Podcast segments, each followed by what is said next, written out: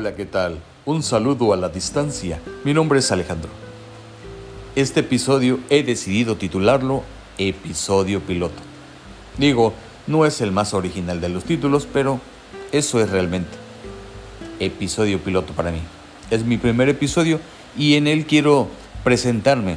Soy una persona eh, que busca expresar lo que piensa desde su muy particular y humilde punto de vista. No buscando ofender a nadie, no buscando eh, eh, disuadir a alguien, simplemente expresar lo que pienso acerca de muchos temas de la actualidad, temas importantes, temas que estamos viviendo al día de hoy. La intención es esa, expresarnos. Creo que mucha gente también quisiera hacerlo, pero no todos se atreven. Y debemos de aventurarnos a levantar la voz cuando algo no nos gusta, cuando algo nos, nos inconforma. Esa es la libertad que nos han dado, la libertad de expresión, y yo quiero hacer uso de ella. Como les dije, hablaremos de muchos temas. No soy un experto, eh, solamente emitiré mi punto de vista como lo pueden emitir cualquier persona. De hecho, no necesitamos ser expertos para hablar de la vida, no necesitamos ser expertos para hablar de algún tema. ¿Por qué? Porque los estamos viviendo y ya por el simple hecho de vivirlos podemos tener esa facultad de poder hablar acerca de lo que está aconteciendo en el día a día en nuestro país, en nuestra ciudad, de donde seamos. Gracias a Dios porque la comunicación se ha ido expandiendo y porque la tecnología ha ido avanzando a pasos agigantados. Pero también es cierto que la mentalidad del ser humano ha venido en decadencia. ¿Por qué digo esto? Porque nos hemos ido adaptando a temas que quieren que parezcan normales cuando no lo son. En otros tiempos estos temas podrían haber sido extraordinarios o hasta cierto punto aterradores pero hoy día los vemos de una forma tan natural, tan normal, y eso es lo preocupante. La intención acerca de todos estos episodios es eso, que hablemos y veamos que no todo lo que nos están vendiendo es verdad, que no todo lo que estamos viviendo es normal. Cada uno de nosotros puede pensar de una forma diferente, cada uno de nosotros puede expresar su opinión y les aseguro que cada uno de ustedes tiene algo que decir, pero no todos se atreven a hacerlo. No necesitamos un micrófono, no necesitamos un canal para poder hacerlo. Por supuesto que podemos eh, expresarlo con nuestros familiares, nuestros allegados, conocidos. Pero si nos damos la oportunidad de poder compartir nuestros pensamientos con otras personas, creo que podemos empatizar y podemos llegar a construir algo muy, muy provechoso como sociedad. Les decía yo que la mentalidad del ser humano ha venido en decadencia. Imagínense que hoy día los youtubers, los influencers, los tiktokeros o como se les llamen de acuerdo a la, a la plataforma en la que suben su contenido, están siendo tan y tan famosos por los cientos de miles o millones de personas que lo siguen. ¿Y qué es lo que hacen las personas que lo siguen? Querer imitar su forma o estilo de vida. Y eso es lo preocupante. Porque imagínense, un influencer dice, hoy comí esto y es una delicia. Y ahí van los demás a seguirlo. Estoy en tal lugar y es una maravilla y ahí van los demás a visitar ese lugar. Estoy de vacaciones en tal ciudad y ahí van los demás a querer visitar esa ciudad. Imagínense hasta dónde hemos llegado. Hemos perdido nuestra esencia, hemos perdido nuestra personalidad. Hemos dejado atrás nuestros gustos por querer imitar los de otras personas. Cuando no nos damos cuenta que a veces no podemos hacerlo, simplemente porque tal vez ni siquiera nos gustan esas cosas, solo por una moda porque veo que, que es lo, lo, lo in, lo que está de moda, y por eso lo quiero hacer, pero realmente es, es correcto eso. Como les dije, es simplemente expresar un punto de vista. Habrá gente que me pueda decir estás loco, eh, no siempre va a ser así y puede ser cierto. Pero en su mayoría conozco muchas personas que siguen a artistas, que siguen a tiktokeros, que siguen a eh, youtubers, porque quieren vivir esa vida, quieren copiar ese estilo de vida y desgraciadamente no todos pueden hacerlo.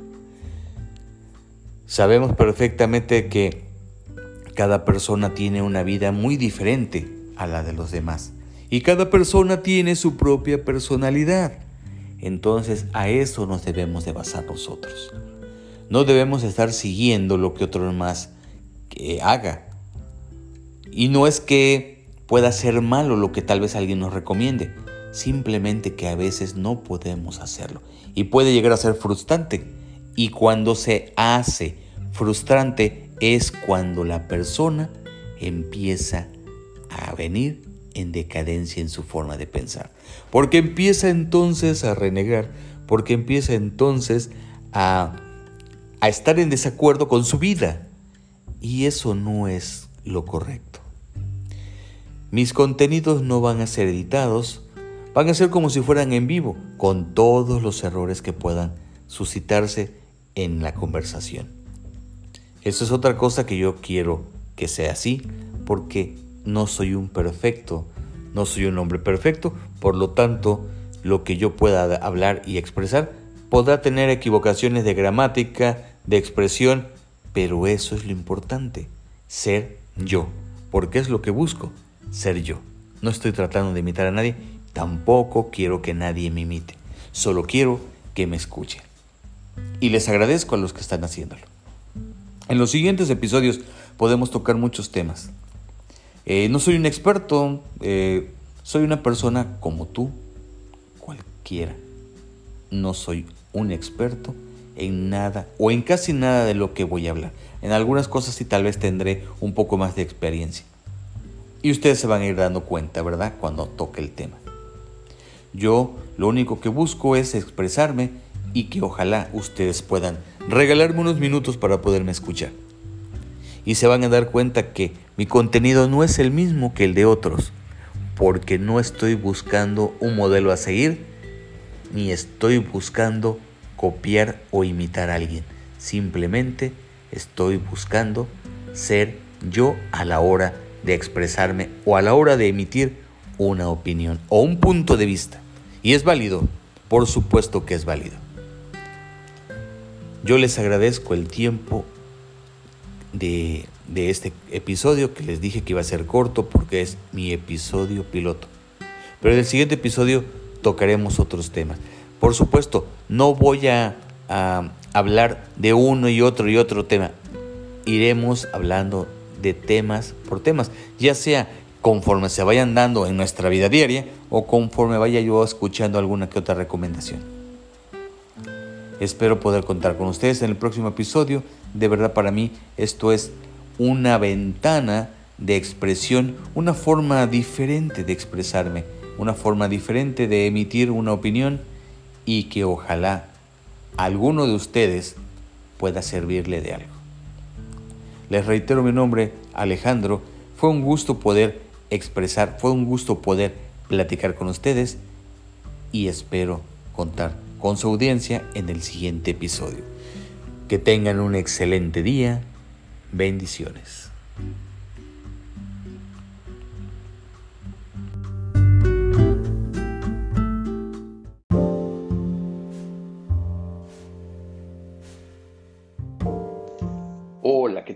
Un saludo a la distancia. Soy Alejandro. Y vaya que ahora sí aplica lo de la distancia con esto de la contingencia y del confinamiento, hemos tenido que mantener una distancia para nuestra propia seguridad. ¿Quién lo iba a decir, verdad? Antes estábamos a la distancia por cuestiones de trabajo, por cuestiones de, de situaciones ajenas a lo que ahora nos obliga a mantenernos a distancia. Y de eso vamos a hablar en este episodio. todo lo que se ha suscitado, todo lo que se ha originado a raíz del confinamiento, a raíz del mantenernos a distancia como sociedad y como familia. Todos sabemos que esta enfermedad vino a, a convertirnos en seres vulnerables. Pero yo diría más aún, que vino a sacar lo peor de nosotros. ¿En qué sentido? Vino a exhibirnos, mejor dicho, vino a exhibir lo peor de nosotros.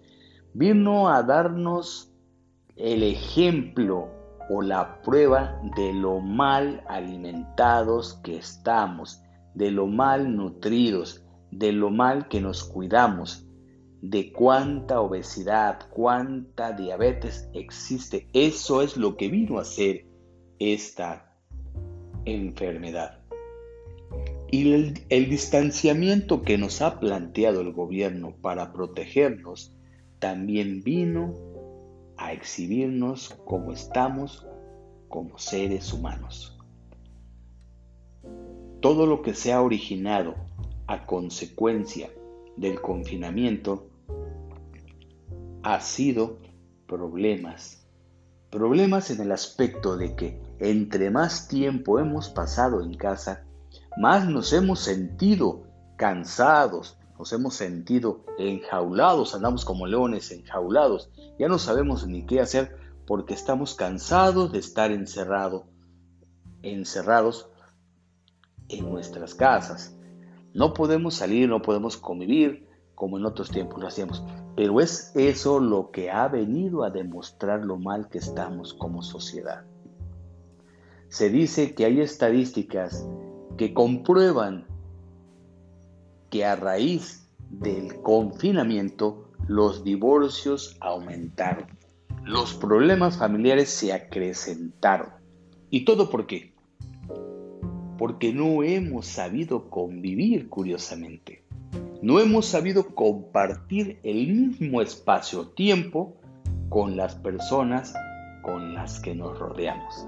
Y es algo curioso, ¿verdad? Porque cualquier otra persona diría que esto tendría que habernos venido a unir, y en algunos casos así ha sido.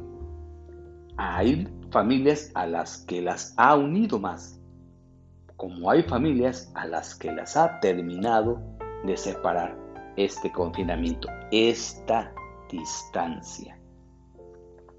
¿Pero a qué se debe? Se debe simple y sencillamente a que había déficit dentro de la familia de comunicación, confianza, de que no estaban fortalecidos esos lazos familiares o de amistades, de tal manera que el estar tanto tiempo conviviendo en el mismo lugar hizo que las personas empezaran a sacar lo peor de sí y empezaran a tener poca tolerancia con sus eh, familiares, con sus amistades y por lo tanto empezaran los problemas. En el matrimonio, que es una situación más compleja, más difícil, pasó exactamente lo mismo. Antes el marido salía trabajar, la mujer se quedaba en casa por lo regular. Digo, no quiero que las feministas empiecen a decir que ya estoy haciendo yo, eh, estoy poniendo ya a la mujer como una ama de casa, aunque para eso Dios la diseñó. Pero bueno, vamos a dejar eso de lado. El marido se iba a trabajar, la mujer se quedaba en casa. Esa distancia que había en el tiempo en el que el esposo se iba a su trabajo, en el que la mujer se quedaba con sus quehaceres, obviamente hacía que ambos tuvieran una convivencia por separado en otros ámbitos, en su trabajo, en su casa. Pero el estar hoy día confinados y el mantenernos en un solo espacio juntos día y noche ha venido a, a retomar, no, ha venido a detonar problemas guardados que había en parejas y en familias también en familiares en general. Pero eso es porque como sociedad no hemos sabido convivir. Una de las grandes cosas que tenemos que tener nosotros es el amor por nuestra familia. Dios nos manda amar a nuestros semejantes como a nosotros mismos. Pero también es cierto que a nuestra familia tenemos que quererla, procurarla. Y la convivencia es parte de eso. Eso va haciendo que nosotros vayamos teniendo más afinamiento con las personas, con nuestras familias y nuestras amistades, que vayamos estando más afín. Pero cuando nosotros nos vamos separando y cuando nos vamos dando cuenta de que cada quien tiene cosas que hacer, que alguien va para allá, que alguien va para acá, entonces empezamos a descuidarnos como familia. Llega esta enfermedad, nos mantiene cerca, nos, o sea, curiosamente, nos mantiene cerca pero a distancia, ¿no? Tiene que haber un distanciamiento, pero entre otras personas. Entre familia tenemos que estar juntos. Y eso nos vino a hacer que tuviésemos más fricciones, más roces, pero también más convivencia. Y si no estamos acostumbrados a convivir, obviamente nos va a afectar. Y eso es lo que ha pasado. La convivencia ha hecho que la gente termine por aburrirse, fastidiarse y han explotado. Y de ahí que se han suscitado tantos divorcios y tantos problemas familiares, ya sea en pareja o en amistades. ¿Por qué? Porque había cosas guardadas y la enfermedad es lo que ha venido a sacar lo peor de nosotros, a exhibirnos lo mal que estamos como seres humanos y como sociedad. Es algo triste, ¿verdad? Porque tendría que haber sido lo contrario, unir. Las desgracias unen pueblos, las desgracias unen familias, pero esta desgracia ha separado a muchas familias por lo mismo, porque como lo dije en el episodio anterior, hemos estado, venimos en decadencia como seres humanos. Estamos en decadencia. Sí, la tecnología ha avanzado, pero como seres humanos hemos venido en decadencia porque no sabemos convivir, no sabemos compartir nuestro tiempo, no sabemos compartir nuestro espacio. Y es eso lo que nos está ocasionando problemas el día de hoy con los confinamientos. Yo no les voy a hablar de estadísticas porque para eso habrá especialistas. Lo que sí les puedo decir es que los divorcios aumentaron porque simplemente las parejas no están bien. Pero ¿cómo van a estar bien si su tiempo en sus momentos, cuando no existía esta enfermedad, los, los ocupaban para otras cosas? No hay esa convivencia, esa comunicación que debe haber en el día a día, como pareja, como hermano, como amigo, como empleados, compañeros de trabajo. No lo hay. Cada quien hace lo que quiere, cada quien va por su rumbo, cada quien va con sus cosas, todos en distanciamiento. Por eso hoy día nos dicen, no, es que tienen que mantenerse confinados. Ese distanciamiento debe de existir, pero de entre familias con familias. Pero dentro de la misma familia tienen que estar juntos. Los que viven, claro, los que cohabitan en el mismo lugar. Y es eso lo que vino a romper nuestra libertad.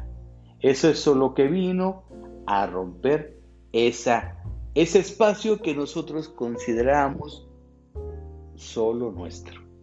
Ahora lo tenemos que compartir con nuestros familiares.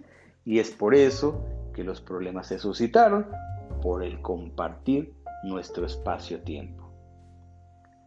Yo tengo que decirles que en el caso muy particular, esto vino a unificar más a mi familia, porque somos más unidos, porque somos de las personas que buscamos cualquier pretexto para convivir. La convivencia es buena. Si el hombre conviviera uno con otro, las guerras no existieran, porque al haber convivencia hay afinidad, hay empatía. Y al haber empatía, se crean lazos fuertes de amistad y de amor, que es lo que está faltando hoy en el mundo, ¿verdad?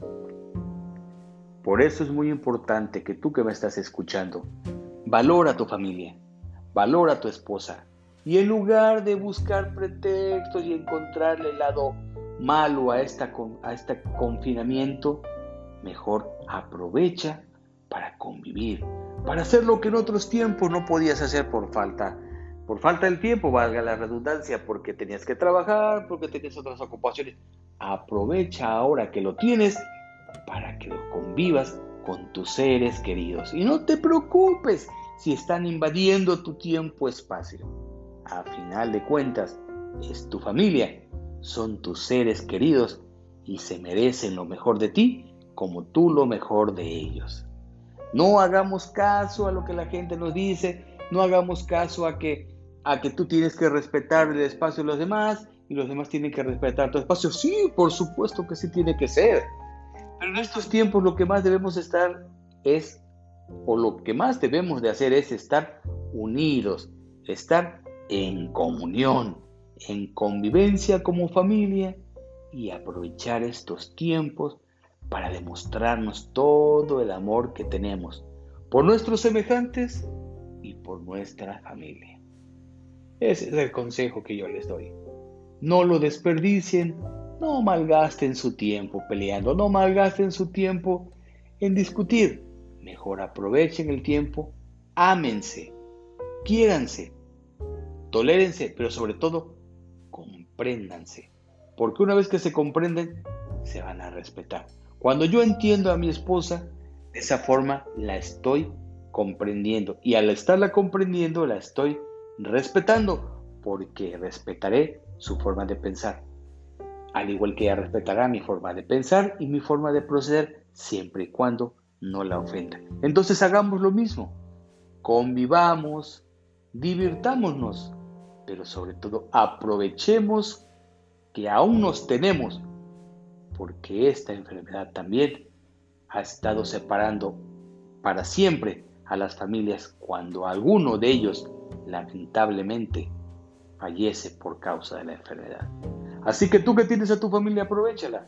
Tú que tienes a tus amigos, a tus amistades, a, que, a tus familiares, valóralos y aprovechalos. Y no cometas el error de caer en la trampa que han puesto ahora pelees con ellos, porque de ahí surge todo el mal. Dice Dios en su palabra que el origen de todos los males está en el corazón del hombre. Entonces, no caigas en ese error. Saca lo mejor de tu corazón, saca el amor que tienes por tu familia, saca el amor por tus amistades, saca el amor por tu esposa, por tu esposo, saca el amor por tus hijos. Demuestra el amor de Dios para los demás y de esa forma tú recibirás lo mismo. Amor. Dar amor es recibir amor. Convivamos todos en familia y de la mano avancemos porque esto tiene que pasar. Y cuando los tiempos buenos vengan, las familias buenas estarán consolidadas y entonces nos daremos cuenta que valió la pena estos tiempos de confinamiento para hacer más fuertes los lazos familiares y de amistades. Espero que les haya servido de algo este tema y espero contar con su presencia en el próximo episodio. De verdad les agradezco mucho que se hayan tomado la molestia de escucharme. Mi nombre es Alejandro. Tengan un excelente día. Bendiciones.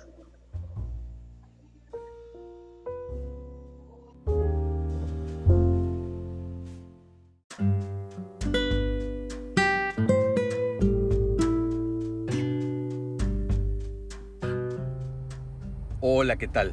Los saludo a la distancia con mucho afecto. Mi nombre es Alejandro y hoy hablaremos sobre un tema muy interesante, un tema de actualidad y un tema que ha causado mucha polémica. Hoy hablaremos sobre la identidad de género. ¿Qué es la identidad de género? Alude a la percepción subjetiva que un individuo tiene sobre sí mismo en cuanto a su propio género que podría o no coincidir su sexo. Constituye en uno de los tres elementos de la identidad sexual junto a la orientación sexual y el rol de género. Toda persona tiene una identidad de género. Este es el concepto que encontré en Internet. Ahora bien, ¿qué tan cierto es este concepto y qué argumentos lo sostienen? Bueno, ahora vamos a ver la otra parte conforme a la palabra de Dios. Desde el principio de los tiempos, cuando se originó la humanidad creada por Dios al formar al hombre y a la mujer, y eso lo podemos leer en Génesis, y lo cito así, capítulo 1, versículo 26 al 27. Entonces dijo Dios, hagamos al hombre a nuestra imagen, conforme a nuestra semejanza, y señoree en los peces del mar, en las aves de los cielos, en las bestias, en toda la tierra y en todo animal que se arrastra sobre la tierra. Y creó Dios al hombre a su imagen a imagen de Dios lo creó, varón y hembra los creó. Así se origina la creación de los dos únicos géneros humanos que existen. Esa es la historia conforme a la Biblia. Pero, ¿qué dice la ciencia?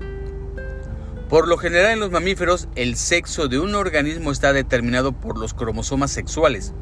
En el caso de los humanos son los cromosomas X e Y. Como recordarán, si usted es XX, es una mujer, pero si usted es XY es un hombre. Ahora bien, existen solo dos órganos sexuales capaces de reproducir vida, que son el pene en el hombre y la vagina en la mujer. ¿Cómo sabemos del pene? Bueno, de la próstata proviene el espermatozoide y en los ovarios los óvulos. Pero para penetrar hasta los ovarios se tiene que entrar por la vagina. Por eso mencioné estos dos eh, aparatos reproductores al principio. Esto nos enseña biológicamente que si tienes cromosoma XY y tienes un pene con una próstata capaz de generar espermatozoide, eres hombre. Pero si tienes un cromosoma XX y tienes vagina y una matriz con ovarios capaz de generar óvulos, eres una mujer. Y dije esto por aquello de las famosas operaciones para cambio de sexo. Digo, ahora una mujer podría tener un pene y un hombre puede tener una vagina, pero por muy avanzada que esté la medicina, jamás podrán poner a una mujer un pene con todo el aparato reproductor masculino. Como jamás podrán poner a un hombre una vagina con una matriz y ovarios para producir óvulos y que se pueda embarazar. Esto nos demuestra que biológicamente es imposible negar nuestro género y que conforme a la Biblia Dios solo creó dos géneros, hombre y mujer. Y si lo vemos también en la naturaleza solo existen dos géneros, hombre y mujer, o dos sexos, masculino y femenino. Pero entonces, ¿por qué hoy día existe tanta diversidad de género? Bueno, desde mi muy particular y humilde punto de vista, es porque la mente del ser humano está cada día más atrofiada y su corazón está cada día más lleno de perversidad y rebeldía. El ser humano desde los inicios de su creación mostró ser rebelde e ir en contra de lo ya establecido por Dios. Y tenemos el primer caso de rebeldía que fue el caso de Eva, al desobedecer a Adán y comer del fruto prohibido que estaba en el huerto. Y digo Adán porque Adán fue creado primero y fue Adán a quien Dios le dio la orden, o mejor dicho, le prohibió comer del fruto que estaba del árbol del fruto que estaba, perdón, del fruto del árbol que estaba en el centro del huerto. Asimismo, cuando Eva fue creada, Adán le tuvo que haber dicho a Eva lo que Dios le había dicho a él. Por eso la desobediencia de, de Eva fue hacia Adán. Pero bueno, continuamos. A partir de ese momento la humanidad se volteó contra Dios y lo establecido para nuestro propio bien. O sea, Dios lo que quería era evitarnos sufrimiento, era evitarnos que desobedeciéramos para que de esa forma no sufriéramos. Es entonces que al día de hoy la humanidad vive tan resentida contra Dios y por eso van en contra de su voluntad, aun cuando la misma lógica apunta que están en un error. Y lo vemos desde la naturaleza al mostrarnos que existe la parte y la contraparte.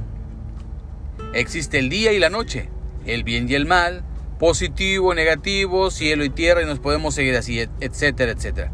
En otras palabras, para que algo funcione, tiene que tener su contraparte, pero de manera natural. Lo vemos en la electricidad. No podemos conectar dos cables positivos porque no nos van a generar electricidad, al contrario, van a ser un corto. Como tampoco podemos eh, conectar dos cables eh, negativos, porque también generaría un corto. Tiene que ser un cable positivo y un cable negativo. De manera natural. También la biología nos lo dice únicamente poder crear vida de forma natural a través de un óvulo fecundado por un espermatozoide. No hay otra forma, no hay otra manera de hacerlo. Pero el ser humano quiere ser más que Dios. Y cree que Dios se ha equivocado al mandar a una mujer en un cuerpo de hombre o a un hombre en un cuerpo de una mujer. ¿Cuántos de nosotros no hemos escuchado a alguien decir esto? Es que Dios se equivocó porque yo debía haber nacido mujer, pero nací en el cuerpo de un hombre. O yo debía haber nacido hombre, pero nací en el cuerpo de una mujer. Pero, ¿es que acaso el Dios de la Biblia se equivocó? ¿Ustedes creen eso? ¿O somos nosotros los que vivimos equivocados y no lo aceptamos por rebelía? Y culpamos a Dios o a la naturaleza de haberse equivocado.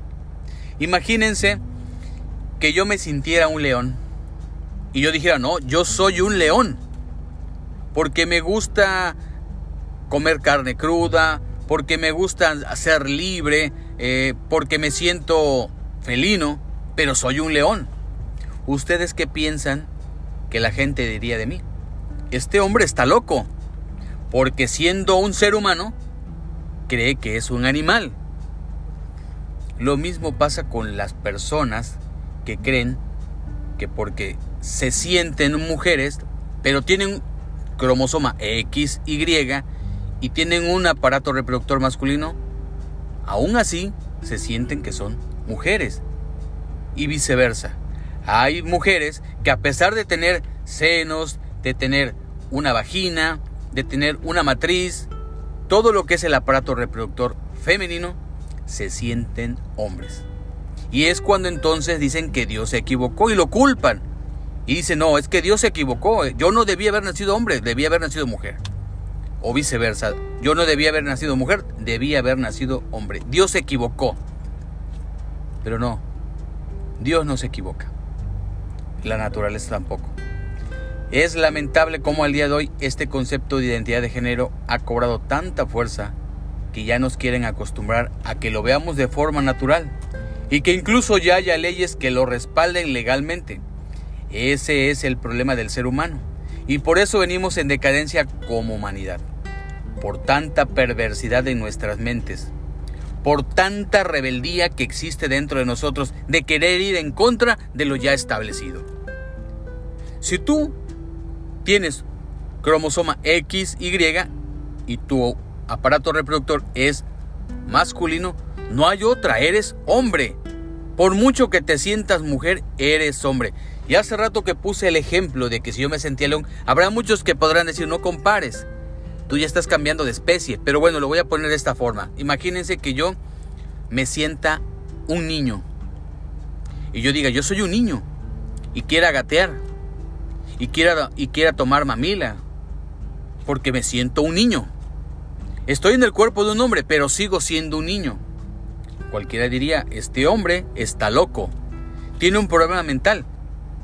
Míralo, tiene 47 años y se siente niño está mal de su cabeza. ¿Por qué entonces no podemos pensar lo mismo de las personas que siendo hombres quieren sentirse mujeres? O que siendo mujeres quieren sentirse hombres. O peor aún, que quieren ser lo contrario a, lo que su cromosoma y a lo que su sexo les está indicando que es, por naturaleza. Pensar exactamente lo mismo es una enfermedad mental. Querer ser algo o alguien que realmente no eres es un problema psicológico. No hay de otra. Es simplemente un problema psicológico. Yo no puedo querer ser un niño porque soy un adulto. Como tampoco puedo ser un animal, querer ser un animal porque soy un ser humano. No entiendo por qué todas estas personas que defienden tanto la identidad de género, ¿por qué no usan la lógica? ¿Y por qué no se ponen a pensar que lo único que están haciendo es acrecentar una equivocación mental en el ser humano y hacerles caso y sobre todo tolerarlos y hasta cierto punto alcahuetearlos. Pero están en un error enorme. Y lo único que están haciendo es crear tanta confusión en los más vulnerables que son los pequeños. Es increíble de verdad cómo a estas alturas Y en estos tiempos podemos ver cosas que ya se suscitaban desde los tiempos de Sodoma y Gomorra. Por eso fue destruida por tanta perversidad. Porque dice la Biblia que hombres estaban con hombres, mujeres con mujeres y era toda una perversidad total. Por eso Dios destruyó Sodoma y Gomorra. Y por eso el juicio de Dios, de Dios se acerca. Porque la perversidad del hombre cada día está peor. Pero aparte de todo esto, es lamentable cómo hoy día ya no se puede referir a alguien como masculino o femenino, o que no tengamos el derecho como padres de registrar a nuestros hijos como niño o niña. Y lo que es peor aún, que nos, estén inculcando, o más bien obligando, que respetemos ese derecho de nuestros hijos de que ellos elijan cuando crezcan, cómo se identifican y en qué género se sienten más identificados. Es vergonzoso que esto esté pasando. Y más vergonzoso es que haya padres que implementen esta ideología con sus hijos y desde pequeños ya los van preparando psicológicamente y hormonalmente para más grande someterlos a una cirugía de cambio de sexo. ¿Qué falta de moral existe hoy día? ¿Qué falta de moral existe hoy día en la humanidad y qué falta de temor a Dios? Tú que me escuchas no te dejes envenenar la mente. No dejes que te confundan ni permitas que confundan a tus hijos. Esta es una mentira creada por el padre de la mentira que es Satanás. Él busca destruir la creación de Dios. No dejes que te destruya. Si estás pasando por un momento de confusión en donde dudas de tu género, mírate al espejo y observa bien tu cuerpo. Y te darás cuenta que sin importar lo que tu mente crea, sin importar lo que te hagan creer, tu cuerpo te está mostrando lo que realmente eres. Dios no se equivocó al crearte. Él pensó en ti como una mujer o como un hombre. Así te imaginó, así te creó, con todo el amor que un, un padre puede tener por nosotros. De verdad, de verdad yo espero que quienes han escuchado este tema puedan reflexionar. Habrá gente que no podrá estar de acuerdo conmigo y es respetable. Pero aquellos que puedan coincidir conmigo en este tema, les pido de favor que si conocen a alguien que esté pasando por esta situación o por esta confusión de identidad de género, les compartan este podcast. Que puedan escucharlo. Yo espero de verdad que sirva de algo, que les sea de ayuda para poder entender lo que realmente son. Y que no importa lo que la gente pueda decir, que no importa lo que la sociedad exprese o externe, que no importa que las leyes ya estén de su parte. Lo que importa es lo que de verdad Dios dictaminó que fuera. Y a final de cuentas, lo dije varias veces durante este tema, Dios jamás, jamás se equivoca. Ni la naturaleza tampoco. Para mí ha sido un placer haber estado con ustedes. Para mí ha sido de verdad un gusto que puedan escucharme. Y a los pocos seguidores que tengo, a las pocas personas que han escuchado estos podcasts, de verdad, mi más grande agradecimiento. Yo espero que esto haya sido de bendición y que les pueda servir de algo y que de verdad lo puedan compartir con alguien para que pueda escucharlo. Y aquellas personas que estén pasando por esta situación puedan entender de qué se trata todo esto. Muchas gracias, de verdad. Un fuerte abrazo a la distancia Espero contar con su audiencia en el próximo episodio. Mi nombre es Alejandro. Bendiciones.